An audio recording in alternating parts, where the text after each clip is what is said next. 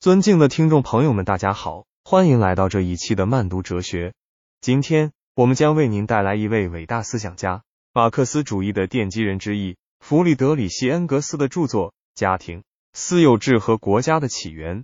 首先，让我们来简要了解一下恩格斯的生平。恩格斯生于一八二零年，是十九世纪德国著名的哲学家、社会学家和历史学家。他与卡尔·马克思。共同创立了马克思主义理论体系。恩格斯在马克思主义的发展中起到了关键作用。他不仅与马克思共同创作了《共产党宣言》，还在马克思逝世后编辑并出版了《资本论》第二卷和第三卷。接下来，我们将对恩格斯的家庭、私有制和国家的起源一书进行历史和哲学背景的介绍。这部著作发表于一八八四年。是恩格斯基于马克思的历史唯物主义和阶级斗争理论，对人类社会制度的起源和发展进行了一次重要探讨。本书主要探讨了家庭、私有制和国家三者之间的关系，以及他们在人类社会发展过程中的作用。在这部著作中，恩格斯主要从以下几个方面展开论述。首先，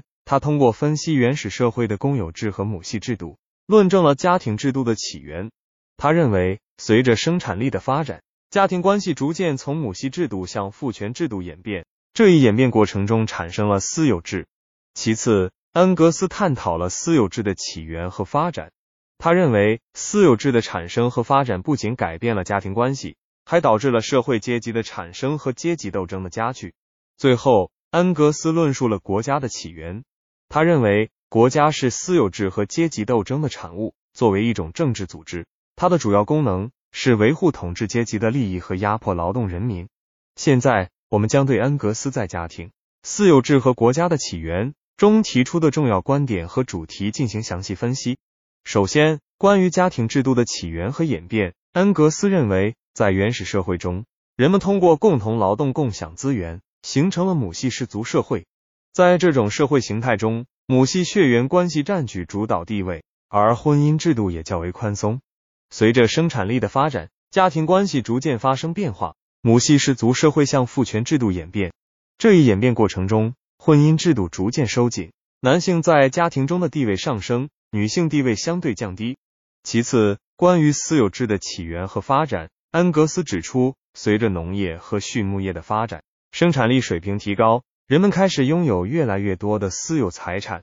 私有财产的出现导致了财富分配的不平等。从而引发了社会阶级的产生和阶级斗争的加剧。恩格斯认为，私有制是阶级社会的根源，只有消除私有制，才能实现社会的平等与和谐。最后，关于国家的起源，恩格斯认为，国家是阶级社会的产物，是统治阶级为了维护自身利益和压迫劳动人民而设立的政治机构。在国家出现之前，人类社会并不存在政治组织。而是通过习俗和信仰进行自我调节。恩格斯认为，只有消除阶级差异和压迫，才能实现真正意义上的无产阶级专政和共产主义社会的建立。接下来，我们将以现代性的眼光对恩格斯的家庭、私有制和国家的起源进行批判性分析。首先，虽然恩格斯对家庭制度的起源和演变进行了深刻的探讨，但他忽略了不同地域和文化背景下家庭制度的多样性。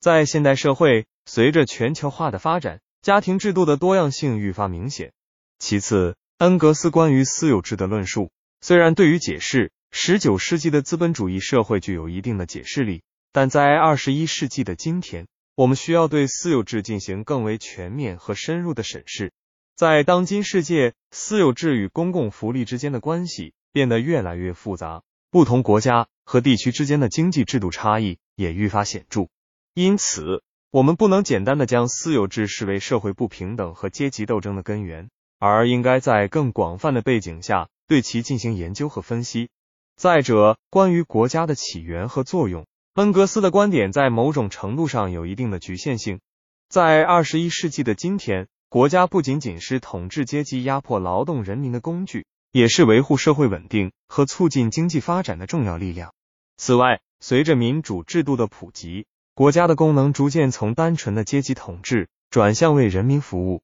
为实现社会公平与正义而努力。因此，我们需要从更多角度审视国家在现代社会中的作用和地位。在此基础上，我们还需要关注恩格斯的家庭、私有制和国家的起源在当今世界的现实意义。恩格斯的著作揭示了社会制度的起源与发展规律，对我们理解和分析现代社会问题具有重要参考价值。通过学习恩格斯的理论，我们可以更好的认识社会结构的演变，以及家庭、私有制和国家在其中所扮演的角色。同时，我们也应该以批判性的眼光看待恩格斯的观点，结合现代社会的具体情况，对其进行创新和发展。